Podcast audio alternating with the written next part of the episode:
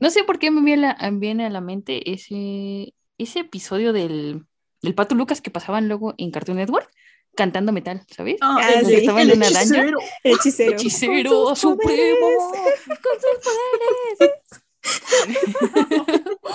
Sí. Es muy Y, y ahí algo se despertó en mí por el Pato Lucas. Sí.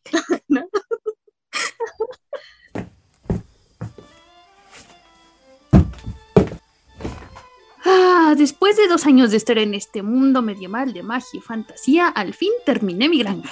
Creo que es buen momento para retirarme de pelear contra el rey demonio para cultivar mis coles de Bruselas. El podcast de frikis tercermundistas para gente con clase vuelve con más. Más anime, más manga, más cultura japonesa, más cringe. Segunda temporada.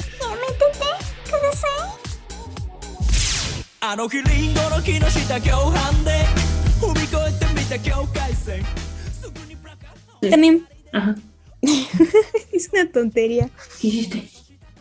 Vi la animación de Totsukuni no Shoyo uh -huh. y, no, y, me dejó con demasiadas dudas. Entonces dije, voy a ver el manga para cuando hagamos este episodio, pues haga una reseña y le puedo explicar bien. Uh -huh. Y resulta que me, con- me, me, me topé con el H de la temporada, que era el, el yaoi Ah, que había dicho el de furros. Qué horror. Pero no, o sea, son- era, ya apenas va a salir el último episodio. Pero son de cinco minutos, entonces dije, no me puedo quedar así, necesito ver cómo va la historia. Y entonces dije, al manga. Y pues eran como 50 episodios y terminé de leer ese y ya no pude terminar de leer el otro. Pero ya qué acabó. Bueno, pero ya tienes que reseñar. Sí, es que está en emisión todavía y hablan sobre el Día de Muertos. ¿Ah, sí? ¿Tiene Tienen muerto? su Día de Muertos ahí en ese Oh, universo furro. Hasta pan de muerto y todo. ¿En serio? Sí, ahorita les voy a explicar bien toda esa onda, pero México Estamos- siempre presente en el BL. sí. Siempre fiel con los furros. Ay, no. Está bien raro. sí, la verdad sí, también me leí muchas veces el SH. El. Nada como el mandaste. Ah, sí. Está guardado en mis favoritos. Ese video es oro. A mí lo mandé y me dijeron, tienes que leerlo, es muy divertido. que no, tal vez, no, no sé. Sí me llamó mucho, sí me, me picó la curiosidad. Esa A chava menos, que. a menos que- no te picó en las costillas. Ah, sí. Esa chava que se recomienda libros. Ha recomendado muchos de, de aliens bien extraños. Que ya como dos o tres se me había olvidado mandarte, pero. Pero ella es experta en. en Uy, no, no, no, romance de aliens. La otra vez, la otra vez vi a alguien que reseñó un libro que se llamaba Kitty contra los aliens. Ese, Pues ese fue el que nos mandó. Ese, Ese es el que horror. envió Marijón. De eso estamos hablando. Sí. Gracias por darnos el avión, Alex. Perdón. Ese es el del cerebro. Perdón. No, pero está muy gracioso. ¿Hay secuela? Por eso ese fue el que, ese fue el que como que se, se me antojó un poquito. Dije, a ver. Qué asco, pero quiero ver más. Yo no imagino quién pagó por tener ese libro. No, pero es un libro, no es un Wattpad. No, es como de Wattpad. ¿no? Es como de Wattpad. Parece de Wattpad. No lo dudo, no dudo que fuera de. Ay, pero es que luego salen, porque luego dicen este ahí que son bestseller y no sé qué tallos y no dudo que pueda ser un libro. He visto cosas peores en Sanborns. ¿O no? ¿Sí llegarías en Sambors a pedir ese libro? Solo para ver la expresión del cajero. Pero solo le pasarías un papelito, como si le estuvieras robando, como si le estuvieras asaltando. Ándale. Y él empezaría a sacar el dinero, pero tu Pues papelito sí, diría, sí, es, un- sí es un deme libro el libro. que es un libro que Alex puede consumir si está suscrita al Kindle. Sí, estoy suscrito al Kindle. Ah, pues tú puedes consumir Alex. Verga. Tú puedes Bueno, hacer de- que- Este, si este episodio llega a 300 escuchas, van a tener la reseña de esa gran historia de ciencia ficción y erotismo. en la red social que califica libros, que está en que es Goodreads, Ujú. tiene 3.8 estrellitas. No está mal, ¿eh? No Ah. es una mala calificación. No. No, no, no. O sea, 3.8 de, de 5. Está Nada mal, nada mal, nada mal, nada mal. ¿eh? 3.8 estrellitas de goce. Ay, los comentarios. Esos gifs. Sí, Es un libro. O sea, esa cosa llegó a publicarse. Ay, qué horror. ¿Verdad que sí? Y yo porque yo vi la portada que decía best bestseller o algo así y dije, no, esto no puede ser posible. Ay, qué gracioso. Así de irónica es la vida. Se encuentra en PDF, pero no, no me voy a leer. Para Karens en celo. Karins. Para las Karens en celo. Muy Ay, bueno. pues Es que el mundo furro da mucho que explotar y es un mercado que no, no nos adentramos a tiempo. El sí, ya mundo- no. Sí, el mundo furro es un mercado que yo sí quiero explorar, entonces ya saben que si este, mm, si este episodio llega a 300 escuchas y mm, mira, me conformo con que el post que anuncie este episodio llegue a 30 likes, o sea, tampoco ambiciono tanto. Con eso ya les traigo la reseña de de, de Kiri versus Aliens. Ay, qué horror. Va, va. Alien versus Creepy, no me acuerdo cuál de los dos prefiero. Ujú. Sí, sí, sí, sí, sí. Mientras tanto, eh, los saludo. Bienvenidos a su podcast favorito, ya Métete Kudasai. Ya saben que aquí no nos bañamos y por eso desde aquí ya pueden oler a Mariyoyos. ¿Cómo estás? Hola, hola. Oye, es viernes. Me Por fin. en viernes. Grabamos en viernesito chido y ya tenemos de vuelta a Lucia. ¡Uy! Uy, Oli. Ya te extrañaban tus fans. Ujú. Ay, gracias. Nosotras con tus comentarios. Sí, lo sé. Ah. Como, como diría cierto anime, gra- gracias señor otaku asqueroso. Sí, gracias, señor era súper extraño. Por escucharnos cada semana o cada que posteamos algo. Sí, sí, sí, sí. Y bueno, por supuesto, este va a ser el esperadísimo capítulo de principios de temporadas a final de temporada, para que no se pierdan la costumbre. Entonces vamos a estar hablando de lo más destacado que hemos visto hasta ahorita en esta temporada verano 2022, que decir que tampoco es tanto, o sea, no se emocionen. De hecho, mm, esta, coincidimos en que esta temporada ha sido de las más flojas, ya no solo del año, sino de en muchos años. No habíamos tenido una tan mala. Ay, sí, la verdad es que me costó elegir de dónde. Pero bueno, ¿con quién quiere, con, con qué quieren empezar? Yo empezaría con, con lo más popular a nivel cine, o sea, película de, de ánimo, que es en este caso Dragon Ball Super Que por muchos frentes hizo llorar a, a masculinidades, sobre todo por la polémica del doblaje, ¿no? Porque sabemos que el actor de doblaje que hacía de Gohan murió en extrañas circunstancias. no sé, es muy raro, pero bueno. Y En fue serio, me reemplazado. perdí ese chisme. Cuéntame el chisme. Yo me perdí ese chisme, cuéntamelo. ¿En serio?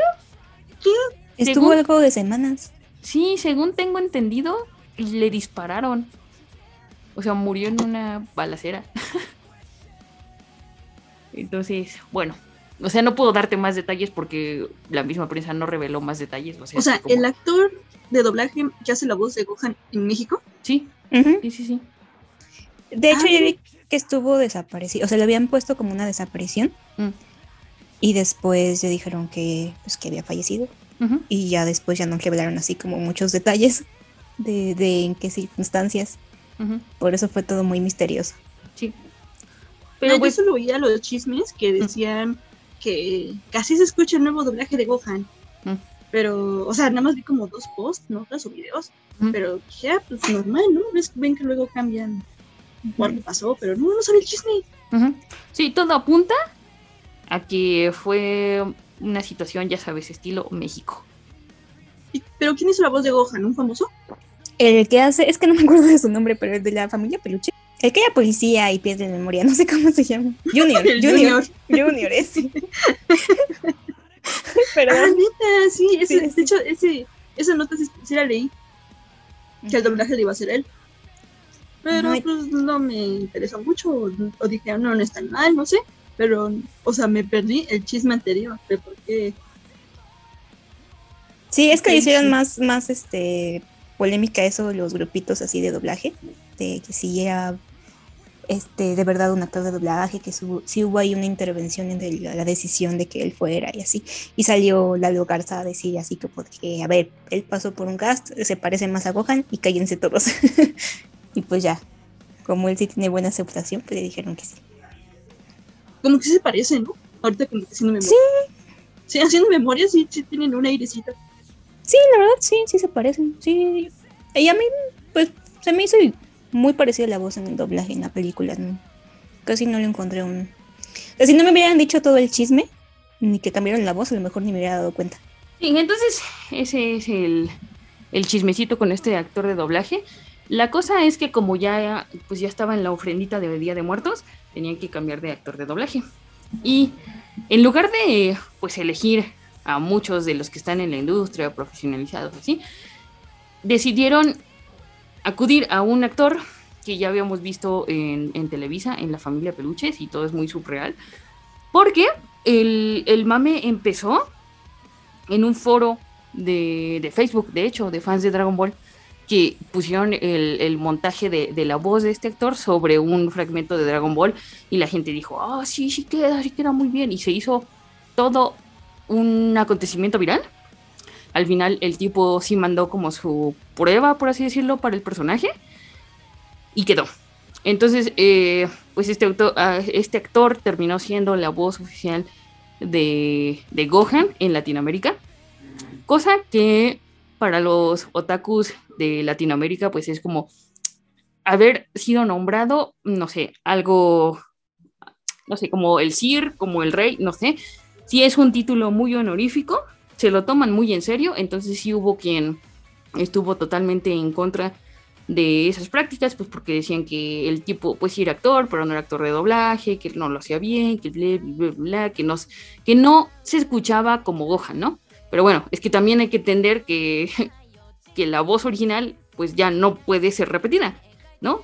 Le decía a. Yoyos que, que ahorita haciendo memoria, sí, sí, sí, me, sí me hace que sí le dé un airecito. Ujú. O sea, sí le da un aire y eso está muy bien, pero pues a veces la gente no entiende que una cosa ya no va a volver a ser. O sea, seguramente Ah, allá pues, afuera hay muchos imitadores de, de, de Gohan, del actor que hacía la voz de Gohan. Pero imitador no significa actor, ¿no? Son dos cosas distintas. Entonces, bueno, al final de cuentas, esto fue lo más polémico de la película y probablemente lo más interesante. Ay, Eh. Lo siento, aquí viene, aquí viene la sección en que empezamos a. a Alex les va a romper el corazón. Sí. De hecho, Marilloyos estábamos platicando fuera de micrófonos. Que, bueno, Marilloyos decía que esta película es como para medir qué tan viejo eres ya, ¿no?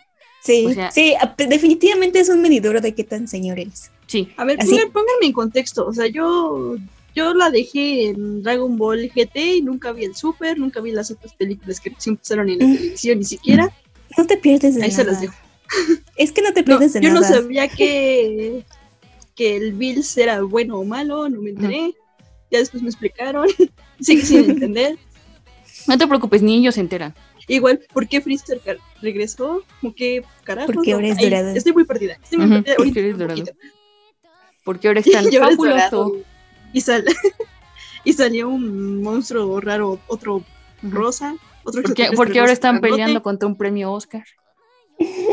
Ah, Lo que pasa es que le digo a Alex que, que Toei no es tonto, o sea, ha sabido cómo competir ante un mercado internacional, Porque en realidad está apuntando, yo, yo sentí como un desafío directo hacia Pixar y Disney por el tipo de animación, porque se está atreviendo a hacer cosas nuevas y porque sabe llegar al público también.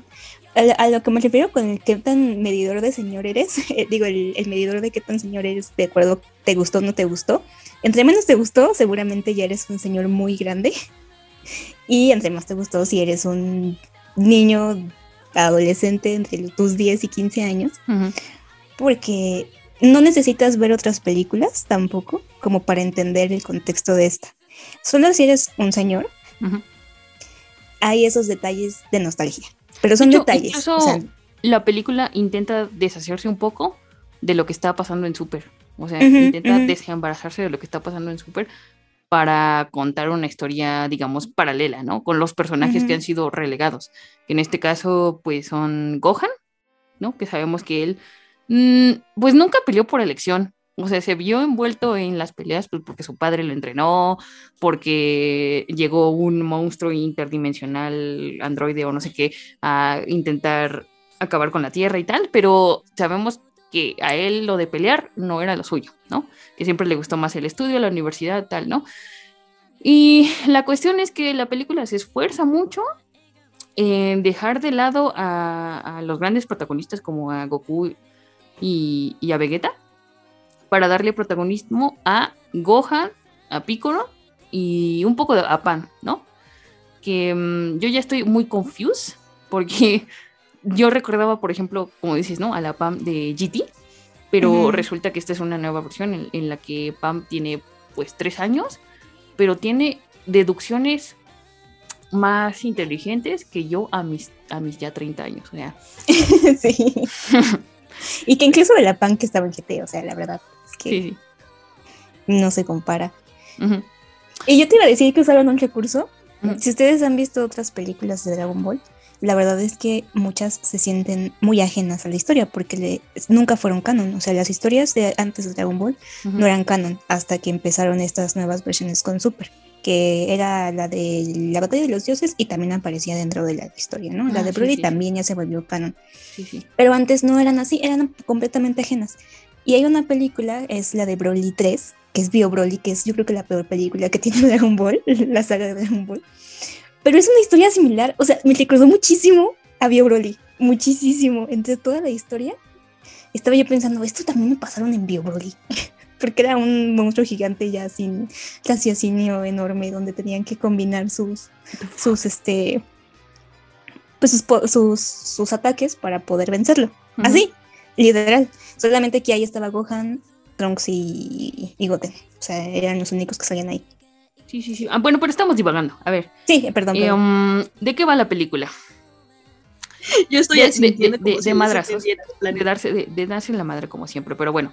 Em, la, patrulla, la patrulla roja ha revivido por, por quintava vez em, y ha reclutado a un, a un niño genio em, que va a, hacer androides, ¿no? Va va a trabajar para la patrulla roja eh, construyendo androides, pero este niño está muy obsesionado con los superhéroes, entonces eh, para trabajar con la patrulla roja lo convencen de que esa organización es buena y que lo que va a hacer es derrotar a los malos, que en este caso son el culto de Goku, ¿no? Así lo llaman, así, el culto de Goku. Porque bueno, eh, estos guerreros Z se han visto involucrados en, en- en varias cosas turbias, ¿no? De, de- de la Tierra. En este caso recuerdan mucho a lo que pasó con Cell, ¿no? Que la gente en general piensa que, fue derrotado por Mr. Satan, pero la patrulla roja eh, tiene, digamos, como nuestro presidente tiene otros datos, y, y al parecer um, han convencido a este niño de que los ataques de Cell y todos estos monstruos están planeados por Goku y sus amigos, ¿no? Entonces el niño se convence de esto y crea unos androides superhéroes, ¿no? Y estos androides superhéroes van a empezar a atacar a los que siguen en la Tierra porque Goku y, y Vegeta están entrenando en un planeta ahí perdido con Broly, con el tipo este gato egipcio, con su... Están en el planeta de Bills. Ah, con, en- su con su asistente que es fabuloso. y, y, y bueno, ellos no están, ¿no? Ellos están muy en su pedo. Entonces, el primer contacto que estos androides tienen con los guerreros Z es Piccolo. Intentan, eh, uno de ellos intenta matarlo, no lo consigue, y entonces Piccolo lo primero que piensa es que tiene que llevar pues, a estos güeyes, ¿no? A, a Goku y Vegeta. No logran contactarlos, evidentemente. Y em, al final de cuentas, el, el que se ve involucrado en todo esto sin quererlo, pues es Gohan y su hija, su pequeña hija Pam. Y es la historia de cómo van a reencontrarse eh, eh, Piccolo y Gohan, cómo Gohan va a volver a pues a sus raíces, digamos, a, Sí, a, a ser un guerrero Z para acabar con, con este mal que azota el planeta. Pero bueno, a ver, aquí cuestiones. La primera, como dice Amarilloyos, y, y el punto a favor que le doy a la película, es que ya, ya no es un 2D tradicional, sino que es un falso 2D, que es una técnica hecha por computadora, que en cierto, en cierto sentido, pues sí les doy el crédito de, bueno, se esforzaron esta vez, ¿no? Se ve diferente. Pero también eso me lleva a la pequeña frase del Valle del Inquietante. ¿Por qué? No sé, de alguna forma los movimientos son raros, extraños. No diría que malos, pero sí extraños. Y entonces me hace, me hace pensar que no estoy viendo una película, sino una cinemática de uno de estos juegos de peleas que sacan cada año, ¿no? Como del Xenoverse, por ejemplo. Es que uh, se, se, Ujú, más a ese buen. estilo de animación. Ajá. Entonces, les doy el punto un 10 por el esfuerzo, pero en la ejecución, no sé, ahí estoy neutral, ¿no? A mí no me encanta tanto, pero por lo menos hicieron algo diferente con la película, ¿no? Ya todo el esfuerzo que le pusieron a la anim- animación, obviamente se lo restaron al guion, porque hay muchas inconsistencias para, para algo tan fácil como usar estos personajes que estaban tan abandonados. O sea, el guion de, de Super los tiene tan, tan, tan abandonados que para lograr que, que Goku y Vegeta y, y esto y los más poderosos no se involucren en la batalla, tiene que acudir pues a, a un chingo de incoherencias, ¿no? Para dejar a, a, Piccolo y a, y a Gohan brillar. De hecho, es que mm, los otros guerreros Z hasta aparecen como al, al, al último cuarto de la película, ¿no? Me dio buen de que dice, este, Krillin, yo también voy a ayudar. Ay, no, Krillin, no te vayas a morir. Así. y, y lo mejor es que Krillin lo acepta así como, ah, sí, ¿verdad? Entonces me quedo aquí cuidando a Bulma, sí, sí, sí. Ay, no. Sí, sí, Es sí. que yo me morí de risa en la Vi película. esos te lo memes, pero pe- pensé que eran fake. No, No, es son que- reales, es muy real. ¿Qué dice el panel original? Eso es el panel original. Es que sí, es que sí da un montón de risa. ¿Sabes en dónde más me sentí una señora ansiosa? Ujú. Ya, de- ya diciendo, no manches, creo que ya estoy señora. Al inicio de la película, Videl le dice a Piccolo que sí puede ir por pan a la escuela. Y pa- ya había pasado una hora, como una hora de la película, y yo decía, pues ¿a qué hora va a ir Piccolo por pan? ¿A qué hora va a ir por ella a la escuela? Ya lo dejó ahí. Ya midiendo tus tiempos de señora. Sí, porque además ya le pasó un montón, se infiltra a la, a la patrulla roja y o sea, así un montón de lugares.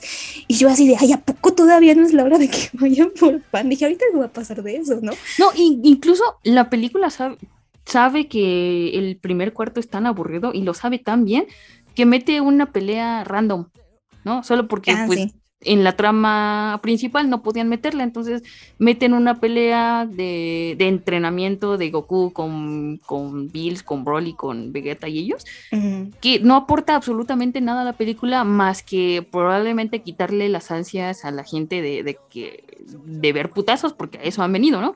Pero la primera parte, como, como dice Amarillo, aparte de, de ser muy tediosa, es muy lenta, cómo se va fraguando todo eso de conseguir que la patrulla roja eh, um, convenza al niño de crear los androides. Luego, que Piccolo se infiltre en las instalaciones de estos güeyes para eh, escuchar todo su plan macabro. Luego, eh, intentar contactar con Goku, no poder, entonces ir con Gohan, eh, hacer un plan para que Pam sea la carnada. O sea, Sí, sí, sí, sí. Dios, Dios, de verdad. O sea, si venimos a ver putazos, dedícate a los putazos. Porque en construir una trama coherente estás fallando. Y sí se nota. Ujú. O sea, se notan mucho. Sí, se nota porque creo que tal vez no lo han hecho antes. Si Ujú. recapitulo todas las historias de las películas de Dragon Ball es así, o sea, aparece personajes súper fuertes random y tienen que encontrar cómo vencerlo y san, se acabó. Cada quien a Mm. sus vidas de nuevo, es como... ah. Y- ¿Sabes qué todavía me dio risa? Que de repente Piccolo obtiene un power-up Sí. Y que decía, oye, pero tú no te podías hacer enorme. Ah, caray, sí es cierto, es como de, ah, chis, chis, chis, sí, es- sí es cierto. Ah, pues ahorita me hago grande, no, no hay problema. Sí, sí, sí. sí. Eso también me dio risa. Es como, como que el güey tenía memoria selectiva y entonces le dicen, oye, ¿recuerdas que en el episodio 13 de la temporada 2 hiciste este truco que jamás volviste a ocupar? Creo que el guion lo necesita en este momento. Y él como, ah, sí es cierto, ¿verdad? Que pude hacerlo. Y ya, Yo no sabía que podía hacer eso. Nadie, Salió- nadie se acordaba, ni siquiera No. él. ni siquiera él, o sea, exactamente ni siquiera él. Solo los igual. Ah, Porque fue el- la primera pelea que tuvo con Goku cuando antes de ser Z. ujú. O sea que es muy, muy, muy Mm. antiguo. Y de hecho, creo que esta Ay, película... Ni Akira Toriyama se acuerda de Dragon Ball normal. Sí, sí. se acuerda. Él está muy feliz nadando en su jacuzzi de billetes. Pero creo que esta película, eh, eso es lo que tiene, que, que quiere apelar tanto a la nostalgia, sacar elementos de la serie tan antiguos que para este contexto quedan hasta ridículos, ¿no? Porque, o sea, ya han enfrentado a criaturas de otros universos, ya han, ya han peleado no solo por la existencia del planeta, sino por eso, por la existencia de, nuestro plano, ¿no?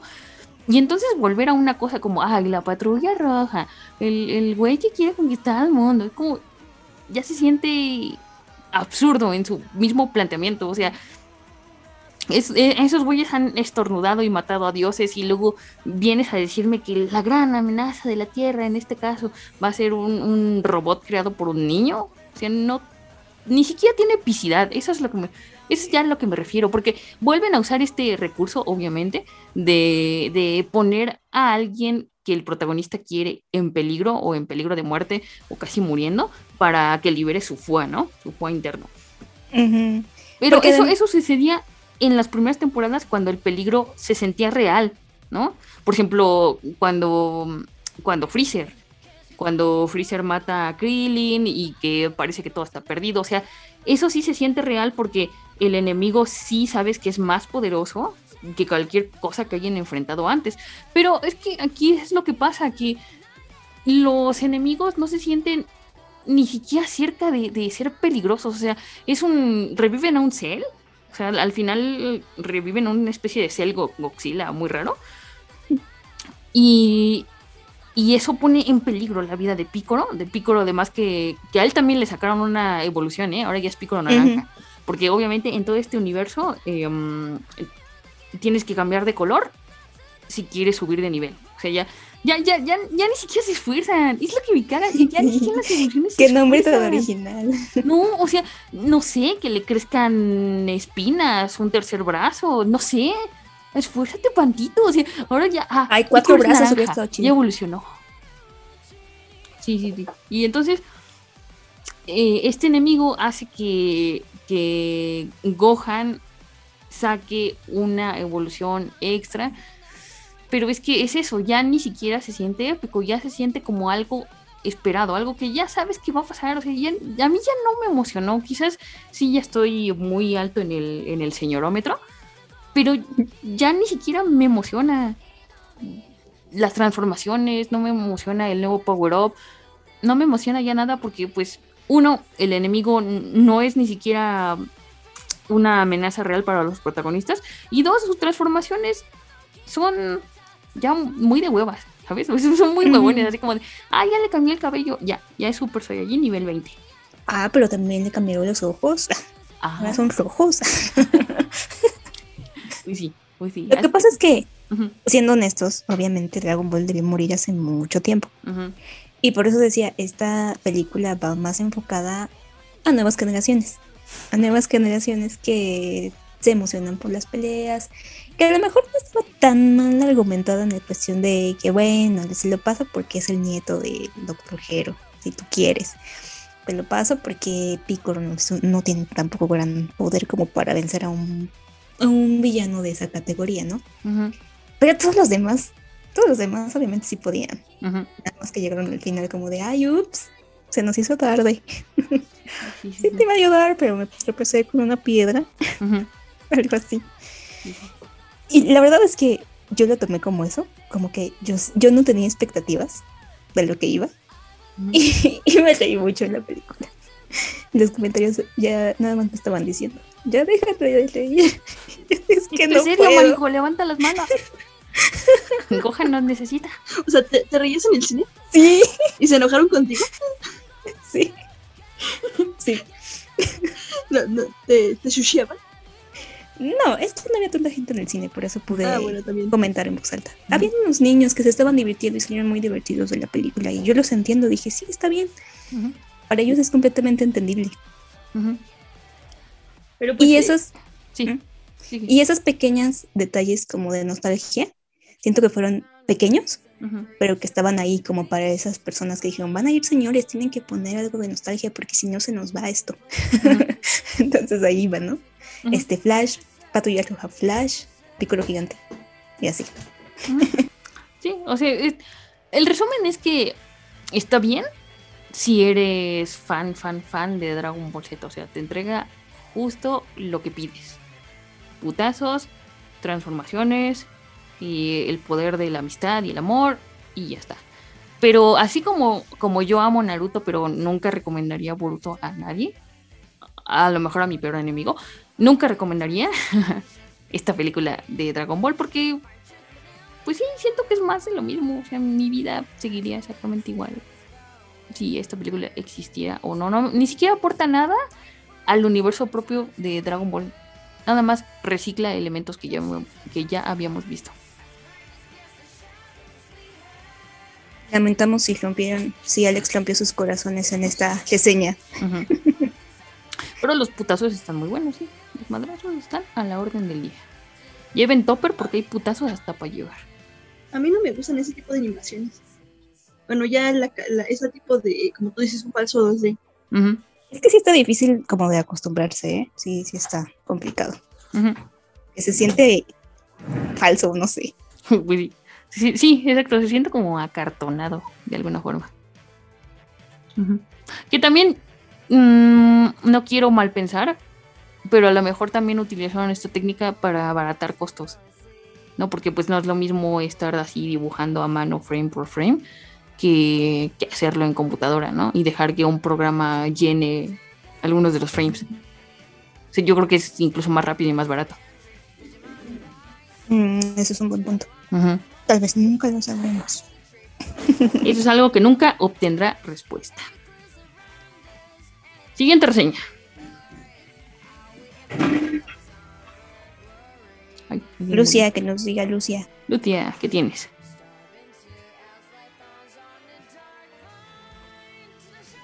Ah, bueno, tengo dos. Ah, perdón, se me olvida activar mi micrófono siempre. Eh, tengo una historia medieval y otra historia casi medieval. ¿Cuál quiere? Medieval, medieval. Ah, bueno. Entonces empezamos con un, un anime que no, que al parecer creo que no fue de esta temporada. Creo que fue el final de la temporada pasada, o sea, el final de la de primavera. Pero pues ya aquí lo contamos como. Así creo que es que se estrenó así literalmente cuando todas las series estaban haciendo su último episodio. Esta se estrenó. Ujú. Y estoy hablando de Bastard. Una serie de la que yo no he visto nada en mis redes. O sea, no sé si ven que les comenté la vez pasada que como que mis redes o yo estaba o mis redes estaban mal o mis los grupos que seguía estaban mal o ya era yo que como que veía cosas buenas y nadie las comentaba. Y vuelve a suceder esto con Bastard. Esta serie fue de tres episodios, está en Netflix y es la primera parte. Eso sí no me lo esperaba, pensé que iba a ser la historia completa. Y pues tiene, tiene de todo, está divertida, pero tengo que decirles que es como el remake de Bastard, Ankoku no Hakaishin, que es, es de los noventas, principio de los noventas. Esta serie es totalmente ochentera y está basada en un manga. Eh, eso sí no lo sabían. Y bueno, aquí va. Del- ¿De qué va la serie? Este es un mundo que ya es completamente distinto al de nosotros, porque chocaron dos fuerzas, como que la del bien y la del mal. Entonces, estas fuerzas este, terminaron destruyendo la Tierra. No sé cuántos miles de años pasaron. Y como que se volvió este mundo medieval de fantasía. O sea, no es como una historia alternativa, no. El mundo medieval de fantasía es el futuro de nuestro planeta. Y este, a ver, déjenme, déjenme unos pensamientos otra vez. A ver, ¿de qué, de qué, de qué? ¿Cómo empezaba? Ah, bueno, se destruyó el mundo y entonces salieron así como que criaturas del bien mal a luchar, pero pasaron los años, así, así cien- cientos años, ¿no? y ya nadie sabe, como que se perdió el verdadero origen de ese mundo, porque están así o de dónde vienen estas fuerzas este, duales. Pero aquí viene la historia. Estamos en el mundo medieval donde hay princesa, princesa super buenota, que tiene su ejército, y se están enfrentando a, a un ejército oscuro. Y nadie puede derrotarlo y el, el país va a caer. Ah, y aparte, este país tienen, aquí hay un dato curioso, se llama Metalicana, este reino, ¿no? Y aquí van a empezar a, a escuchar como que nombres como que parecidos, o que han escuchado en algún momento. Y aquí tenemos a la pers- al personaje que es Yoko, que es una, es una chica, es la protagonista de esta historia, o, pers- o personaje secundario, no, no sé, es como prota también, que ella está cuidando a un niño chiquito, ese niño chiquito latoso. Entonces, pero van a caer y ella está muy asustada, pero recuerda que su padre, que es el gran sacerdote, le dijo que podía, que dentro del poder del niño, dentro del niño hay un poder más bien, que está sellado, y solo ella tiene el hechizo para que quite ese sello y los pueda salvar. Pero solo debe ser usado en caso de así una super emergencia mortal, ¿no? Entonces todo el mundo lo recuerda porque su padre es el sacerdote, le dicen que lo use y ella no quiere porque pues para hacer este hechizo necesita un beso. Y ya saben, ¿no? Aquí entra así como de que protagonista dice, ay no, me da pena, ¿cómo le voy a dar un beso? Porque es un niñito aparte. Y el niño así como que le quiere mucho y están muy así pegaditos. Y pues ya llega el momento y ¡pum! O sea, llegó así como que tu- tuve que como que entré en shock porque no, no sabía que veía, pero también sabía que veía y me gustó. Y aquí es, la cuestión es que el, eh, dentro del niño está sellado un gran brujo que fue el que destruyó, no sé, las guerras hace creo que 15 años o 20 años dicen, y que solo lo pudo derrotar el gran sacerdote, pero para derrotarlo dejó que, es que este mago como que era una especie de inmortal, o sea, como que reencarnaba, o sea, no lo podían matar porque reencarnaba en el niño y como que rápido, sí, como que rápido crecía y ya volvía a ser que es el mago Dark Schneider. Y pum, y no manches, perso- su personaje Ay, yo vi unos he visto en años. buenísimo. buenísimo, o sea, buenísimo, o sea, años, años que no veía un protagonista así. O sea, no jodas, es una mezcla, pero debo decir que es de su versión actual, ¿eh? Porque en, la versión original del anime, pues ya saben, ¿no? Animación viejita, como que no está tan, no está tan papucho. Pero en esta versión, o sea, es, es una mezcla de animación moderna. O sea, a mí no tengo pruebas, no tengo dudas, así pero no, o sea, me voy a pelear con quien sea. Estos tipos que hicieron Buster, o sea, me cae, me cae, que o trabajaron en Inuyasha en el 2002, o son muy fans de Inuyasha. O sea, yo estoy viendo su cara y sus gestos Sí. completamente. Ah, es un papucho. En pocas palabras. fue, fue tallado por los mismos ángeles. Ah, bueno, es- el chiste es que nadie lo puede detectar y es un super, super mago que, que es un papucho, ¿sabes? Y, y les digo que yo tengo esa teoría que o los creadores, hay, hay de dos, no sé, porque no me sé el chisme japonés, ni las editoriales, pero una, Rumiko Takahashi fue fan de este manga o de este anime, o dos, los animadores de Buster de este año eran muy fans de Inuyasha. O sea, es que así, díganme lo que quieran, lo estoy viendo, o sea, tienen hasta, hasta como que la misma personalidad. Así como que tipos que son así bien descarados. Pero no sé, hay algo ahí que dices, mmm, mmm, patanis. Y, ah, bueno, y entonces de este niño sale así este besote, que es súper poderoso, y pues ya, se echa a todos, ¿no? Y aquí viene como que lo divertido, porque pensé que era una onda del anime, pero no, investigando más, así es el manga, tiene, hace referencias al, al metal.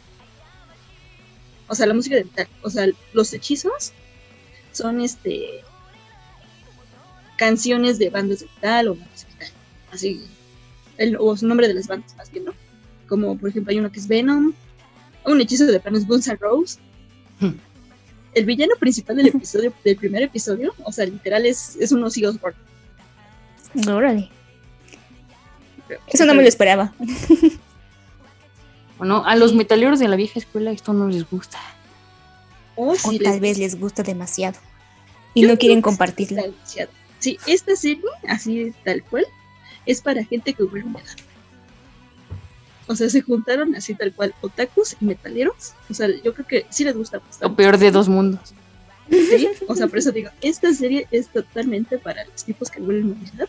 Obviamente yo vi esta serie y alguien, alguien que huele humedad me dijo, no puedes ver esta, no te puede gustar esta serie. A ver, tiene tres bandas, tres canciones de esta banda. Y yo dije, "Ob- obvio no. obvio no. Obvio, yo tenía que, yo tuve que preguntarle a alguien que huele humedad para que me dijera, porque yo no entendí ni un carajo de referencias. Mm. O sea, lo- lo siento, no es, sí, sí he escuchado una que otra, pero no es así, no, no, entiendo, o sea, literalmente solo entendía el único, la única referencia que entendí fue Metallicana, Megadeth y Guns N' Roses. Y este comentario va a estar anclado al episodio pasado del Espantaviejas. Exacto. Sí, es que obviamente, o sea, te diría que esta serie fue hecha para ellos o que ellos lo están disfrutando, pero no, porque esta serie fue hecha exclusivamente para las chicas que huelen humedad. ¿Qué? O sea, ¿Hay chavas metaleras, chavas metaleras que les gusta el anime. Mm. Porque no, jodan, es que Dark Schneider es otro nivel, o sea, es otro nivel. O sea, ¿de qué va esta serie? Ya les dijimos que pues el niñito se hace chavo, pero obvio no le dura el hechizo. Lo- la, la chica Yoko lo puede revertir, o si está muy, muy lejos de ella, igual como que se debilita, ¿no? pero solo lo puede activar con su beso. Ujú. O eso creíamos, porque al parecer como que entre esta relación entre el niño y Yoko, que lo cuidaba, como que Dark Schneider tiene esos recuerdos del niño, siente cariño o afecto por ella, Ujú. entonces como que la protege. Y nada más, ah, como que, y es que también te cuentan como que, ay, no, es que él era un gran mago y destruía todo y era un asesino y tenía un super harem, pero algo en él empieza a cambiar solo por Yoko. Y pues ya se vuelve así como que tienes esa idea, ¿no? De que es como que el super macho, pero que lo puede controlar ella. O sea, O sea, es. Referencias es Wattpad para señores de 40. para señores de 40. es que es tan cool que, o sea, este, este güey, o sea, tienen que, a ver, ¿de qué va? Está este tipo que los están atacando. ¿Pero por qué están atacando la ciudad? Porque hay otro güey que se llama Kalsu, que era el ex amigo de Dark Schneider, y ambos querían acabar con el mundo, pero pues Dark Schneider ahorita no puede, pues está anclado a Yoko. Como que ya no le interesa, ¿eh? Como que ya, sí, o sea, ya no le interesa, es lo, es lo raro, ¿no? Que como que decían que él perdió la vida y fue sellado por este intento, pero pues ahorita como que no trae ganas de, de regresar. Y pues mandan a sus a los cuatro comandantes de Kalsu para exterminar a Dash Schneider o para regresarlo con ellos y pues los va derrotando y no solo no los derrota, sino que los vuelve de su bando. Entonces está entre esta pelea, él sigue, él se va por ahí, ¿no? Él huye y se, bueno, no huye, se esconde o va y al final se encuentra peleando con estos tipos que los intentan derrotar, pero en cada, ahora sí que en cada arquito de historia con, con el que va a luchar se encuentra unas waifus y super waifus. Es que lo que me gusta es que como que traen como que la estética ochentera. Así, obviamente son waifus, que las waifus se les caen los calzones solo con verlo. Así, literalmente. Pero es que, no sé, o sea, yo les he dicho que odio los harems. Pero a este tipo, a este tipo sí, le, sí le apruebo su. O sea, él es el único protagonista que le doy permiso de que tenga un harem. Es más, yo quiero ser parte de su harem. Es su groupie. O sea, de. Quiere ser su groupie, Sí. Dines. Sí, Ahí donde Sí, me es que- ven la, ven la diferencia. Pero es que Sí. también va la diferencia de narrativa de una historia ochentera, que fue el remake, a lo que es ahorita lo que los protos de, de los harem, ¿no? De los harem de, de los animes harem de hoy en día. Sí, o de sea, un tipo- genérico X. Grito genérico, tipo que solo es chido en los videojuegos y como se pasa un videojuego, pues ya es bien bueno con todos. O tipo que por alguna extraña, misteriosa razón, todas las chavas quieren, todas las chavas de diferente color quieren con, con él Ujú. Ujú. y solo es un inútil, con suerte. No, o sea, este tipo es un máster. Es un completamente máster. Y él lo sabe. O sea, él dice que él es un sex symbol, así de plano. Así que está bien bueno. De... Así literalmente lo dice. Hay, hay, hay veces donde rompen también como... ¿Cómo se llama la cuarta pared? La cuarta pared. Así como que de momento... Es que hay, hay escenas muy echi. Que ya también tenía tiempo que no las veía. Es que está raro, ¿no? Porque antes había más echi. Más, pero... O sea, ahorita también hay, pero como que antes eran diferentes y como que regresaron esas escenas hechas. Hasta se vuelven como que un poquito incómodos, ¿no? Dices, ay, esto no lo veía. O sea, hay partes, hay referencias en que dices, esto se están haciendo delicioso. Pero dices, no, no pasó porque no pasó. O sea, tú te lo imaginaste porque aquí lo tapó tal cosa y eso no pasó. Pero hacen referencias totalmente. Y de momento dicen así, por ejemplo, así como, oye, no puedes hacer esto, esto es un, un anime shonen. Y tú viendo así todas las escenas, como de, ah, bueno. Sí, pero solo a este tipo le doy el permiso de tener un Es que, O sea, es que a o sea, las este morras este sí es un aesthetic macho. de hoy ya les gustan ese tipo de machos. Ah, Este, es- este literal es un macho de lomo plateado. Sí. Sí. Sí, Y no tengo Sí, pruebas, pero tampoco dudas. sí, véanlo. Por eso digo, este, este está, está hecho para las chavas. O sea, lo Ujú. están, yo sé que lo están disfrutando enormemente las chavas. Que huelen humedad. O sea, chavas metaleras, está bien chido. es un tipo buenote. Que está que anda encuadrado casi en cada episodio y que se echa, es un super mago que lanza hechizos con nombres de canciones de metal. No, no, no, es otra cosa, es otro mundo, o sea, chulada de anime. Así de plano dice. Está en No. Netflix, ¿no? Está en Netflix, claro, sí. Sí. No sé por qué me viene a la, viene a la mente ese, ese episodio del, del Pato Lucas que pasaban luego en Cartoon Network cantando metal, ¿sabes? Ah, el, sí. Estaba el en una hechicero. El hechicero. Hechicero Con sus supremo. poderes. Sí. es muy Y, y ahí algo se despertó en mí por el Pato Lucas. Sí. Es el hechicero. No, es que sí, este es el hechicero supremo. Obviamente yo ya veo venir como que de dónde, porque recuerden que al inicio empezó una pelea del bien contra el mal y que pues pasaron los siglos y pues de estas historias se perdieron y ya no saben qué más. Ah, porque estos tipos pelean para derrocar, para que salga la, no sé qué es como la diosa del mal o algo así y destruir todo el mundo. Entonces pues, ellos en su imaginación piensan que si destruyen todo el mundo, ellos van a vivir y, y van a hacer el mundo como ellos quieran, que para ellos es un mundo más justo. Esa es su idea, ¿no? Pero Y pues, Tania, recuerden- voy, papi. No, no, no, porque yo creo que, obviamente, ese spoiler no es spoiler, ya se ve venir, que pues el Dark Schneider pertenece al lado de los buenos. Mm. Y como que también a él se lo olvidó, no lo sabe. Mm. Puede ser a su tirada. Sí, porque tienen así un- unos, unos super giros extraños. Como, Ahí está bien buena, vean, vean. O sea, para que los chavos aprendan lo que es un buen protagonista con Sí. un harem. ¿Cómo debe de ser un protagonista con un harem? Nada, O sea, nada de Kiritos waifus, queremos. waifu, waifu, ajá, waifus que se me encuentran waifus que se le caen los calzones solo con ver. Así literal. O sea, en el primer episodio ya está Yoko, ¿no? Que pues es la chava que, pues, que sí le gusta, no le gusta. Y hay esa tensión amor. O sea, es más, el tipo es tan pro que en el segundo episodio se le confiesa. Y es una confesión muy, muy buena. Oh, sí, hombres que Ay, van sí, a- de- vi, así vi esa escena por separado y dije, tengo que verla, tengo que verla, pero... ay, no Sí, la es en el sí. segundo episodio, así de plano. Sí. ¿Qué? ¿Esto, esto pasó tan rápido? así yo, y cuando lo vi, esa es más, esta escena, yo la vi en un, yo la estaba viendo en un camión. Ujú. hacia otro lado de mi transporte en la lluvia y me tocó la, la mano ¿no? para no gritar. O sea, así de plano estaba de mi Sí. histeria de, de emoción para con de, oh, Hoy un hombre que no le teme al rechazo. Sí, Sí, Qué Vamos. Choco, dile que sí, dile que sí. Pero, quítate. ¿Sabes cuántas estarían en tu posición? Quítate tú. yo- Maldita sea, ya para dile que sí, quítate. Sí, sí. es- Bueno, es- es entonces es, es precioso, es de recomendación. ¿no? 10 de 10. Sí, sí, desde Ok, sello de Ya, ah, calidad. que por, que por cierto, nomás nos, nos tardábamos un poquito más en grabar y ya me echaba la segunda parte, que la segunda parte, según yo, se estrena a finales de septiembre. Bueno, pero ya la estarás reseñando en nuestro programa ajá, de final de temporada. Mientras tanto, Marioyos, ¿qué tienes tú? Mm.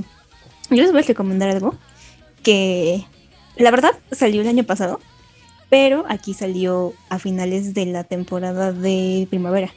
Entonces ya a mí ya no me dio tiempo verla a finales de primavera, pero la vi ahorita. Y este es nuestro programa y lo cagamos como queramos. y aquí hacemos lo que queremos. Pero la verdad es que sí quisiera dar así ciertos puntos, porque es de Wit Studio y creo que ellos están igual haciendo algunas cosas buenas en cuestión de animación. porque el estilo de animación es como si fuera todo un, como una pintura en acuarela. Y estoy hablando de Totsukuni no Shoujo. Este iba a ser una película, me mintieron porque yo estaba esperando una película anunciada en, creo que finales del año pasado. Pero en realidad son tres ovas chiquitos, de 10 minutos. No, no es cierto. Ajá, como de, de un capítulo, cada- casi cada uno.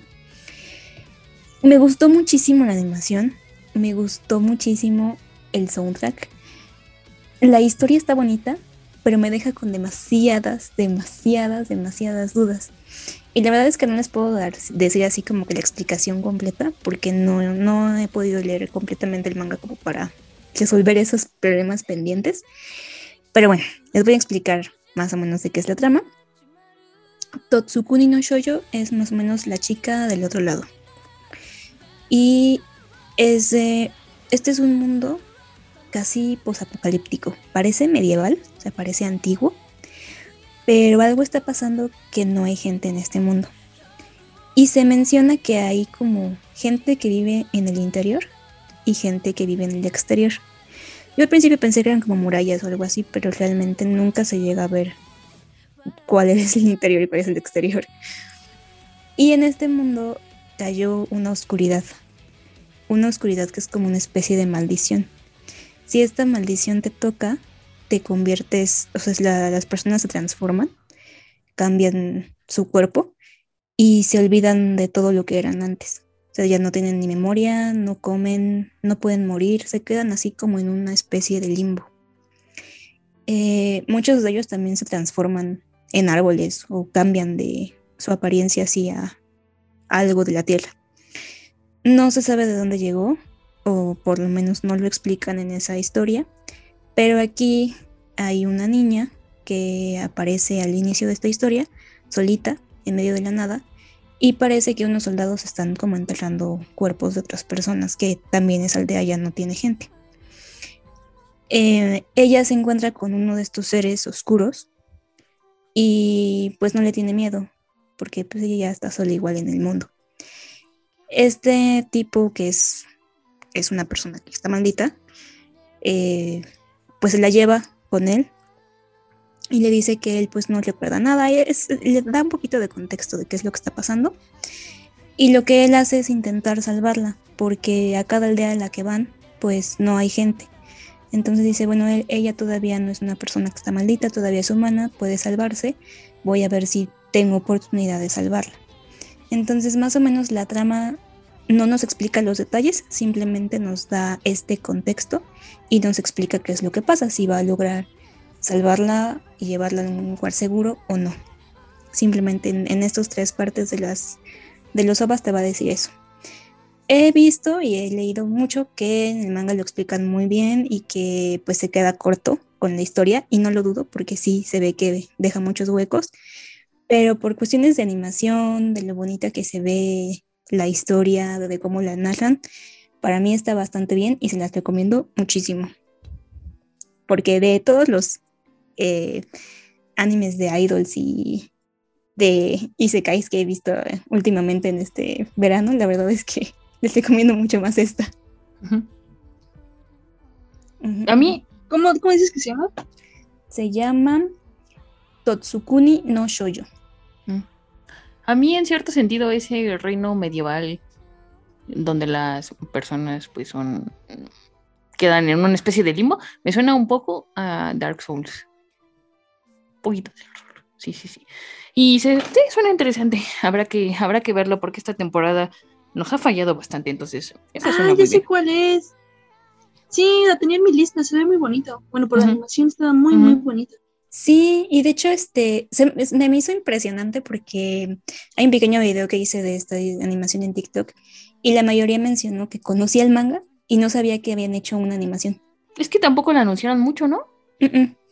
En, a nivel global se estrenó el año pasado y apenas en, como iba a salir el último manga en marzo de este año, volvieron a hacer como una, un reestreno de los ovas.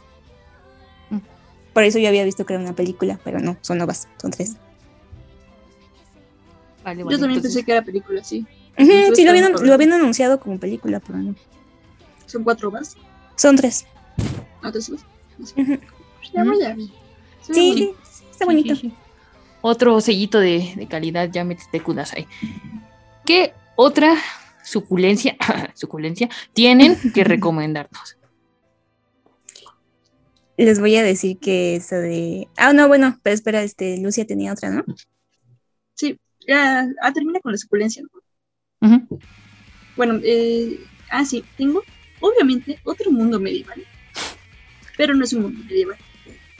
Y aquí, aquí sería como de comercial. ¿Estás cansado de los isekais?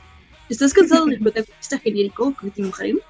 ¿Estás cansado de la falsa comedia romántica? Ah, pues este anime es para ti. Se llama, eh, ¿cómo se llama? Ojisan Isekai. que es así como mi tío de otro mundo. Y desde el título y el personaje, si ya lo notaron y vieron, entonces extraño, Ujú. es diferente, pero eso, o sea, que sea diferente no quiere decir que sea bueno. Y a mí me gusta mucho porque como que ya estoy como que en estas zonas de que recuerden que les dije es que hay como que ya hay, ya hay parodias, ya hay críticas, ya hay como que de la serie si se cae, porque la- lo veremos comentando, como que llevan un poco de bajada Ujú. Y esta es parecida, o sea, agarra de ahí. Y es que estos, esta, este tipo de historia solo pudo ser en un webcomic. Está basado en ese.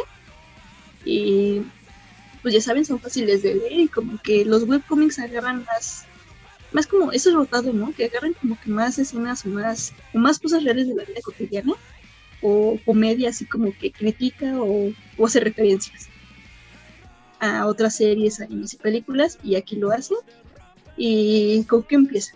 Bueno, imagínate que tienes un tío que está en coma desde hace aquí 15 años o algo así. Pero des- despertó tío del coma y lo vas a ver. Y el tipo te habla otro idioma y te dice que él viene de otro mundo. Obviamente no le vas a creer. lo mandas al carajo porque pues ya se vuelve un parásito en tu familia porque te quitó dinero todo ese tiempo. Es como la realidad, ¿no? O sea, lo que sería. Y aquí viene lo gracioso, que el tipo sí le demuestra que viene de otro mundo. O sea, como que el, el, chavo, bueno, su tío dice como que no, pues eso te lo quitas, como, ay, un Isekai, ajá, ¿no? Como que ya mero. Y sí, el tipo lo demuestra así con todas las pruebas, que él viene de otro mundo y tiene magia. Y ya te dicen que este tipo, que ya es un tío, o sea, ya va más de sus 30 años, ya tiene, yo lo veo como de 40, ¿no? No, sé, no recuerdo si dice la edad y sabe hacer magia y viene de un mundo y ahí se la pasó todo el tiempo que estuvo en coma. Pero pues así como de que, mm, pero no sabes hacer nada real. Pero le demuestra el- a su sobrino que sabe hacer magia y el tipo rápido sabe qué hacer con eso. Obviamente es volverlo un creador de contenido, un youtuber. y con, ¿En influencia? sí, y con sus trucos de magia empiezan a hacer videos en YouTube. Ujú. Y obviamente es lo- la clásica respuesta que esperar era de, eso no es real. Ah, de los trolls. Buenos efectos Ajá, sí, sí, especiales. sí, sí. Ajá, y entonces no son tan famosos ni tan populares porque pues no, ya saben, el mundo del internet es un mundo cruel. Ujú. Y así se lo pasan haciendo videos y así como que entre más trucos pues hacen así de, wow, este es, este es, esto es genial, ¿no? Como qué buenos efectos especiales, pero no pasa de ahí, de efectos. Y pues así se la vive el tipo tratando de subir más de usuarios. O sea que Su- su, mayor enemigo es el algoritmo de YouTube. de YouTube y que él no sabe usar la computadora ni el internet y se pelea con los comentarios, no es un buen influencer porque en vez de invitarlos a ver su contenido se pelea con es ay no sé, me sentí muy identificada peleando mi contenido en internet en los comentarios. en serio, voy, voy, dije. Entonces, entonces sí, ¿qué sí, es sí esto? eres una yo. tía en toda regla, sí, sí, sí. Peleándote como ya las la- señoras en los grupos de venta. Sí, yo soy la tía que su sobrino le dicen, ya tía, ya no te pelees, te vemos todos. no, no lo digo porque me haya pasado. ah, bueno, pero deja que haga magia. Que el tipo, bueno, sí puede volar y eso les ha ayudado en muchas cosas con sus poderes. A su sobrino, ah, porque vive con su tío, ¿eh? se lo llevó a, a vivir con él y él ayuda a, a enseñar el mundo de internet y todo. Y entonces se da cuenta que su tío no tenía una vida normal, o sea, su tío sí era un otaku que, que, que jugaba esto de los Nintendos de esa época. Y los era fan de, de- no, no, era, muy- era muy viejo, o sea, era, este tipo era fan de Sega. de las Bien. consolas. Sí, sí, sí. Sí, es Sega, ¿no? O Saga. No. Sega. De Sí, Sega, sí, del Atari y todo eso, ¿no? Sí, sí, sí, sí. Y así los juegos y todo. O sea, él era así súper fan, tenía así sus juegos. O sea, él prefería todo. Y era es tan, tan, tan otaku que cuando se metió a un Isekai, seguía siendo otaku. O sea, como que él siguió como que viendo sus poderes. O sea, el tipo se hizo un supermaster en ese mundo. O sea, tenía así todo el poder. ah, Pero sigue siendo un tipo otaku. Y no Dijo, mi es- momento ha no- llegado. él, no, no, no, no, no. O sea, él se hacía a lo suyo. O sea, el tipo otaku es que era un tipo que no era sociable, Que no veía así como por los demás. No era el héroe. El tipo nunca fue el héroe. Y aquí me da risa porque es O sea, no consiguió waifu. Es que es lo que sería si te metieras a un tipo de esa época, que qué sería como entre 80s, 90s, Ujú. Ujú. que lo metieras a un, un Isekai. No sabía. Ah, porque en esa época no había Isekais. O sea, lo que tú esperarías que hiciera todo el mundo de. de- ah, quiero meterme a este videojuego, así. Pero no, él no lo hace. O sea, él va por ahí. Ah, y una cosa, él dice, es que todos en ese mundo eran hermosos. Obviamente yo cuando llegué me confundían con un ogro. Porque es un humano, no es un tipo de Un fantasía. troll bajo un puente. ajá. Sí, entonces obviamente cuando llega tiene problemas siempre con los del pueblo porque es raro, es feo, Ujú. pero no importa cuánto poder tenga. Y, y aparte, no tiene el cliché de los isekais. O sea, él no anda esperando waifus, ni viendo waifus. Al contrario, hay una chica que es la protagonista, que es como la, el plot de sus historias, Ujú. y siempre huye de, de, de ella. De ella, Así de la como, elfa. "Ay, es que me, me está siguiendo. Ujú. Dije, no, no, no, no me. Hay una, en un episodio donde así como dice, bueno, después de todo, te voy a invitar a comer. Así ya saben, ¿no? Todo súper preciosa, con el fondo rosa. Ujú. Y él lo ves después huyendo, así como de, no, esto fue muy sospechoso, de seguro me quería robar. Y huyó. Mm. Así cositas así de, de la misión de, tienes que ir a esta misión y rescatar a la princesa que está durmiendo para no sé qué. Y él así de, "Eh, no, no voy a hacer eso para despertarla, mejor yo voy a terminar con el músico. Sí, sí. Nada más lo hace por y- los puntos de experiencia. Sí, o así misiones. Mm. Obviamente todo esto lo sabemos porque el tipo le muestra a su sobrino con un hechizo especial, como que le muestra cosas que él, él vivía, ¿no? Y, y en todo el tiempo el sobrino está maravillado, ¿no? Porque su tío se también se cae. Pero no está así, no está, el, su, el- su tío no comprende lo que está ocurriendo y siempre termina así como decep- decepcionado y desesperado de él. Ah, porque resulta, hay un punto importante, porque la protagonista Elfa dice, ah, es una clásica tsundere. Mm. Y el tipo, el tío dice, no, pues era una tipa rara, ¿no? Que mandaba así, que no, y aparte era como que muy mala conmigo. Y él así como de, un momento, es que él no entiende que es un tsundere, porque en su época todavía no se creaba el, el, el estereotipo tsundere. Y hasta recuerda en qué año hablabas, Eh, en qué año, en qué año estaba y eso, y él dice, es que yo fui a ver Evangelion Hola. al cine. y entonces el tipo dice, entonces, si fue a ver Evangelion, conoce a Asuka, y Asuka fue de las primeras tsunderes reconocidas, por eso explotó la serie. Y el tipo así le dice como, ah, ¿viste Evangelion? Y le, responde, sí, ¿sabías que a Asuka le gusta Kaiji? Y el, y el sobrino Shinji. dice, no, no, el Kaiji, le dice, o sea, el Ah, tío el le dice. Ah, el Kaiji. O sea, el tío estúpido no entendió al, al personaje de Asuka ni siquiera. Sí, sí, sí. No sé, son cositas como de referencias de cosas viejas a un tipo, imagínate que sí, pues literalmente el tipo estuvo en coma, un tipo que está en una cueva y que regresa al mundo moderno Mm. y no entiende pues la moda, el internet, los comentarios, o sea, no entiende nada de esto. Pero Es, Pues como que el, el, cualquier tipo random quiere. El propietario de, de un local en la Friki Plaza, esos que juegan y, mm, Yu-Gi-Oh, se, se metiera a un Isekai. O sea, eso es lo que pasaría. Ese, eso, ese tipo de otakus que te dicen, es que desde Massinger Z no ha habido nada mejor. Ese es el tipo al que apela. Y, y está bueno, está divertido, esto está en emisión en Netflix. Otra Está, está buena bueno, la verdad sí me está divirtiendo mucho. Están, hay momentos tan, tan what the fuck, hay momentos tan estúpidos y preocupantes que es la comedia que a mí me gusta. Sí, verdad, sí, graciosa, la verdad. Está bueno, véanlo. Suena bien, suena bien. A ver si, Sí, tengo Amarillo buena expectativa. por favor, alimenta nuestro... Antes de pasar a ese, morbo. a ese morbo, que, que sí va a salir bien de what the fuck. Tengo una desrecomendación, que es la de Yofukashi no Uta, que es la de chica vampiro. El Eh, primer le acabas de romper el corazón a todos tus fans.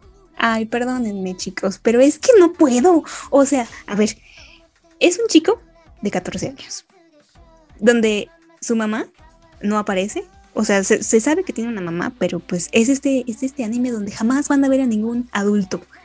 Parece que no existen. Y es un chico que dice que su vida es aburrida. Y yo así como de, niño, niño, si captas que tienes 14 años. Y que ya tienes este streaming e internet. Sí, es como. ah. Y él está así como de, oh no, mi vida es tan aburrida. Necesito algo que me, que, que me haga sentir que estoy vivo. Y entonces se encuentra con esta chica eh, random que se me hace una combinación de esta villana de Toga de Boku no Hero con, con una Zero Two. Una Zero Ujú. Two. Más o menos eso. Oye, que- de mi, de mi waifu tóxica no vas a andar hablando, ¿eh? Yo justo te iba a decir esa, una mezcla con la de Darling. O sea, se me olvidó el nombre, pero iba a decir, te iba a decir la de Darling. Sí, sí, sí, sí, sí. como de, de carácter de, de, de la de Darling, pero como que con ese estilo de villana de Boku no Hero o algo parecido. Que pues es una chica que se descubre en el primer episodio que es un vampiro, oh, por Dios, qué extraño, porque se ve casi luego, luego en la historia. Y la verdad es que se me hizo muy random. La animación se me hace muy buena y por eso los primeros 3, 4 episodios fueron, se habló mucho de ellos, porque pues sí, obviamente tienes muslos en 3D así súper marcados, pero creo que ya, o sea, no dudo que sí les pueda gustar a, a- a los chicos, pero o sea, se me hace demasiado para otro público. No, no sé, siento que no aporta nada interesante más que el- la animación bonita y que el chico va a encontrarse con un harem de vampiras más adelante. Es como, bueno, Bueno, está bien, está bien. está bien. Supongo que satisfacerán las fantasías de alguien. Eso sí. Ujú. Dicho Algunos esto, gansos estarán felices. dicho eso, ahora les voy a traumatizar. ahora les voy a traumatizar con O si este. aquí viene tu momento. sí. Les voy a traumatizar con este título. De hecho, aquí, aquí se revela el momento de lo que comentábamos al inicio. si no entendieron, de aquí viene. Sí. A ver, primero el nombre de esta historia. El nombre corto es Mori no Kuma-san. El nombre completo es Mori no Kuma-san Touminchu ni Chubiki wo Mederaremashita. ¿Qué significa esto? Sería algo así como. A ver, tengo que hablar en voz bajita. Yo no quiero que me escuchen. Fíjate si, si a ti Perdón, te da me da- pena decirlo, imagínate el cringe que va a provocar en quien lo grítalo. escuche. Ay, perdónenme, chicos. Ahora sí los Esto, esto será una lección para la gente que va en el camión sin audífonos. Tal vez se lo pensarán dos veces la próxima vez. Bueno, en español significa algo así como cuidando los pezones de mi oso hibernador. ¿Por qué Japón? ¿Por qué haces esos títulos tan, tan explícitos y escandalosos? Y, y ¿saben? Yo estaba leyendo, yo estaba viendo estos primeros episodios porque yo había leído que esto era un Omegaverse, Ujú. que en sí no es, no lo es, pero tampoco tengo dudas y puedo casi jurar que va a haber un embarazo aquí. Pero además, este, O sea, es un, ¿cómo, ¿cómo les llamas a esos? Que no son Omegaverse, que son, son pregnant. Es que lo que pasa es que no sé en qué entra este, porque sé que los que son como furros entran en una categoría, porque como son medio animales, también entran en celo. Pero no es porque sean omegas o algo así. Entonces, no me acuerdo exactamente cuál es el. Como la etiqueta que tienen estos, pero tienen una etiqueta distinta por ser animales. O bueno, antropomorfos, digámoslo así. Bueno, bueno, pero la trama, porque sabemos que solo queremos verlo por la trama. Sí, sí, sí. Y este, ay no, yo les juro, estaba yo, yo viendo esta historia y decía, qué valor de los sellos para doblar este tipo de animación. Ay, yo creo que sí se divierten risa, mucho. ¿verdad? Sí, yo creo que sí. Ay, yo pensaría que es de, de esa buena manera. Bueno, ¿de qué va esta historia? En este mundo, los o son humanos antropomorfos que conservan parte, pues, como de animal, pero que también se pueden transformar en animales completos, si lo desean. Si no, no. No, no son muy específicos en cuándo hacerlo y cuándo no, pero pues pasa. Entonces esa es la historia de un oso que vive en una isla y se encuentra un cachorrito. Está que turbio, ¿eh? se encuentra un perrito ahí solito y lo adopta. Y pues este perrito va creciendo, ¿no? Él lo, lo cría y todo esto. Pero pues el oso tiene que hibernar. Entonces este oso se me siento ridículo hablando de esto. Ay, ay, qué bueno, ya es Ah, no, maduro. Perdón, no, perdón. no, no, pero tú sabes que ya nos ponemos, al hacer esto nos ponemos en en un espejo y decimos, ah, ya sé por qué me veía entrar en la Sí, preparatoria. sí, sí, Ajá, sí, sí, sí, sí. Te viste en un espejo y no te gustó eh, el, el reflejo que te miró. No, espérense que me leí todo el manga después de ver la serie. Bueno, el punto es que este oso tiene que hibernar. Y es una temporada larga, como, según yo, deben ser como tres, cuatro meses. Seis a lo mucho. Bueno, el punto es que no sé cómo rayos, cuando él se despierta, el, el cachorro ya es un adulto, ya, es, ya está grande. Y le dice que, bueno, que lo estuvo cuidando todo el tiempo que él estuvo en, en hibernación y que ahora quiere ser su pareja, su pareja sentimental. Y el oso se queda así como, what the fuck, yo te veo como mi hijo, o sea, yo te crié. O sea, eso no está, está, está mal. Pero además de todo, el perrito este crece demasiado, o sea, es mucho más alto que el oso, aunque es mucho más joven. Entonces, la trama principal de esta historia es que el perro tiene que hacer que el oso se enamore de él. Entonces, al principio lo veía así como muy turbio, pero ya cuando fue avanzando la historia sí decía, ay, qué bonito, ay, no, esperen, esto está raro, no, esto está mal, porque Ay, además no, era como Por que, favor, no te dejes absorber.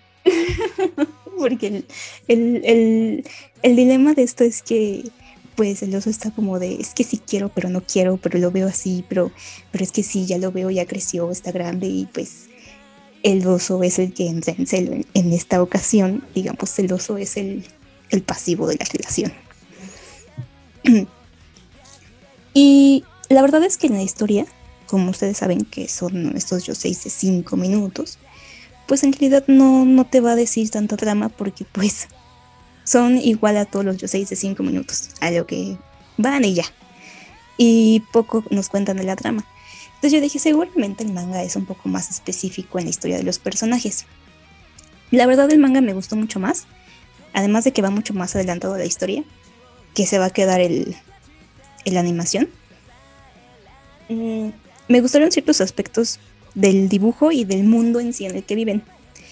Porque a pesar de, de, esta, de esta primera trama tan extraña, este, sí vemos así como la vida normal de la gente ahí y que están tipo en un mundo tipo Beastars, pero medio antiguo, porque es como una ciudad pequeñita en donde conviven todos estos animales antropomórficos.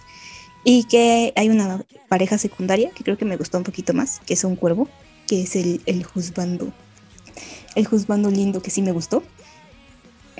Y este. mm, Y cuando yo estaba viendo el, manga dije, es que seguramente aquí hay algo mal, algo, algo feo va a pasar. Y creo que también ya me sugestiono demasiado en los mangas, porque yo estaba esperando que algo trágico o algo feo pasara. Y no, y no, esta trama es 100% bonita, 100% linda. Si dejamos el lado lo turbio que tienen una relación padre-hijo y después ya no, Bien. todo bien, todo bien. Ah, nada más eso. Nada más eso. Ese pequeñísimo detalle. No, pequeñísimo O sea, detalle. que Entonces, olvidar va- vas a hacer una... Al primer episodio que eso pasó. Sí, ¿Vas exacto. a hacer una carnita asada para celebrar el final, Mario? Pues mira, lo único, lo único que cabe destacar aquí es que tienen, eh, sí pasan como días cotidianos. O sea, no todo aquí es, es estar en el más 18 todo el tiempo, sino que sí hay así como de, ay, su, su primera cita en el campo, que van a trabajar juntos en una panadería, que van, este, el perrito trabaja de cartero, que van a conocer la historia medio sad, que ni siquiera es sad, del oso, porque el oso nunca se quiere convertir en un oso, porque según esto asusta a la gente. Pero eso sí se me hizo bien así como de, ay, no manches, su pretexto tan, tan absurdo de que ni siquiera, ni siquiera aporta algo de drama, pero bueno. Ujú. Y que, ay, que su festividad de Día de Muertos, porque tal cual dicen que es un Día de Muertos y hay pan de muerto. y hay atolito. Uy, ya me estás convenciendo. Porque además Wow. dice, dice Primer una- antojo no avisar. A ver, no, no, este, este ponlo para también, este cachito fue el anime especial de septiembre. Ya ven que México Sí. está re- México está representado Sí. en un BL furro. Diría yo que Monterrey, específicamente Monterrey. A ver, miren, este anime está representando eh, costumbres y tradiciones mexicanas, su gastronomía y, Costumbres y tradiciones del, del norte de México. y Monterrey. Y a Monterrey. Sí. Sí, sí, sí, sí. sí. que en la página Sí, ilegal claro. donde lo estaba leyendo está una nota de, de la que está haciendo la traducción, porque viene una señora, bueno, hay un diálogo con una señora que dice que tienen bebidas con maíz molido y que dice polvos y maíz molido. Y, y la traducción de de la traductora dice, dice, en mi rancho le dicen atole, señor. No, es pinole. El maíz Ajá. molido te están tragando pinole. Ajá, dije, creo que sí. El maíz Y- molido, el, el atole maíz molido es pinole. Literal y metafóricamente. Y es que además, eso lo siento como una, un reemplazo de lo que fue el. En lugar de los fuegos artificiales, fue su especial de Día de Muertos. Entonces, así tienen como diferentes situaciones en las que van desarrollando su relación, pero con, con. te dejan ver más de ese mundo que hay ahí. Y pues, ya no digo más del manga, porque pues está muy adelantado a lo que pasaron de ocho episodios de, este, de esta animación pequeña, que todavía no acaba, son ocho episodios de cinco minutos. Y que si quieren, si quieren traumarse, si es su primer BL, por favor no lo hagan. Pero si ya saben de esto, pues la verdad es que sí se los recomiendo. Porque está, está rico, pero está mal. Por suculencia no paramos. Exacto. Pues bueno, nos quedaron varias pendientes porque pues hay, hay algunas joyitas en la temporada, pero mayormente son segundas temporadas, ¿no? Ta- Todas son segundas temporadas, o sea, están mis niñitos mutilados, que pues siguen Mm, re bien, re mutilados y returbios. Están las niñitas de ceniza, que esa sí no la he seguido viendo, pero les prometo que les voy a traer la Ah, reseña. de Shadow House. Ajá. Sí, sí, sí, sí, sí. También está Overlord, la cuarta temporada. Ah, Overlord. Sí, sí, sí, sí, sí. Y por supuesto, mi animu favorito de toda la vida, Rent a Girlfriend, que, o sea, el, el, el animu no lo he visto, pero el chismecito del, del, del autor no me lo he perdido. Y es que, Ah, sí, chismecito, chismecito. Chis- chismecito para el time. chisme y del chisme. sí, sí, sí. Siéntense, agarren su, su pinole porque aquí viene un buen chismecito. Y es que el autor de Rent a Girlfriend, digamos que el autor se está fusionando con su obra, porque en Twitter él ha estado subiendo cosas un poco perturbadoras. Y estos son montajes de sus personajes en situaciones cotidianas, es decir, le toma una foto a su baño y, y monta a, a la protagonista, ¿no? A- es que no- ni siquiera me acuerdo el nombre de la tipo, pero bueno, la tipo protagonista la pone ahí como si se estuviera bañando con ella, como asomándose por la cortina de, de la bañera, ¿no? Como si se estuviera, sí, como si estuviera Ay, no. bañándose con ella. Y, y situaciones así similares que, bueno, a ver, recordemos que además de ser un personaje de ánimo que él creó, es una menor de edad. O sea, es un personaje menor de edad además. Deja todo eso, está casado, Ah, está casado, sí. y tiene una Sí, sí, sí. hija. Y ¿Eso, ¿Eso cuenta como infidelidad? o algo extraño. ¿No? yo sin querer el otro día vi en YouTube que hay como hasta como un pequeño mini documental que hicieron de él, de cómo según se prepara mentalmente para hacer su manga de Genta Girlfriend. Y está viviendo solo, o sea, dice que porque siempre en sus mangas, la verdad no sé ni cuántos tenga, no sé si tenga más de uno de Genta Ujú. Girlfriend, este, se va a vivir solo porque ahí es como su inspiración creativa y, y él se graba como que en su día a día también. O sea, eso ya lo había hecho en su primera temporada. Pero no, pero no había, no había incluido ese auto, auto insert de, de él mismo como el personaje del- el, el protagonista de su historia. Sí. Sí, sí. Entonces, ese, um, ha, ha llegado a un nivel de otaquismo que nosotros no podemos ni llegar a imaginar. O sea, crear tu propia, tu propio anime manga y luego ser esclavo de tu propia waifu. O sea, insertarte en tu casa con tu propia waifu, no sé. O sea, y es que ya ni sé cómo catalogarlo. No sé, como, como dices, no sé si es infidelidad, si es una fantasía que tú creaste en tu cabeza, pero al mismo tiempo la estás insertando en la realidad. No sé, no sé, no sé, se está poniendo returbio. Sí, está muy turbia porque además que digas, uy, qué bonita historia de amor, pues la verdad tampoco. No, y, y además que, que también se están quejando los lectores del manga porque dicen que se está alargando innecesariamente. O sea, sospechosamente se está alargando este manga. Entonces, como que, mm, señor, ya, suelta su waifu. Mm. Y bueno, ese fue el chismecito de la temporada. Esos fueron los estrenos, entre comillas, que vimos de esta temporada. Y si nos están escuchando a través de Spotify, por favor, también háganlo en otras plataformas. Estamos en YouTube, en Google Podcast, en Apple Podcast y en muchas más. También nos pueden seguir a través de las redes sociales. Estamos en Twitter, en Facebook, en Instagram y en TikTok. Ahí como ya métete Kudasai Podcast Friki. Y bueno, no me queda nada más que agradecer que nos hayan soportado a través de esta hora. Muchas gracias, Lucia. Ay, perdón, arigato. Yo te estoy diciendo arigato, arigato. Muchas gracias, María. De nada, no me juzguen. El, el- el manga se ha vuelto una adicción incontrolable. Ah, no, no es cierto. En, en realidad no es un manga, es un grito de ayuda, ¿no es cierto? Es un- ándale. Me manden ayuda. Por favor. Nos escuchamos en la siguiente. Bye bye. El tiempo de friquear ha terminado. Ya puedes volver a decepcionar a tus padres durmiendo con tu Dakimakura cochinota. Ya métete Kudasai, el podcast tercermundista para gente con clase. Segunda temporada.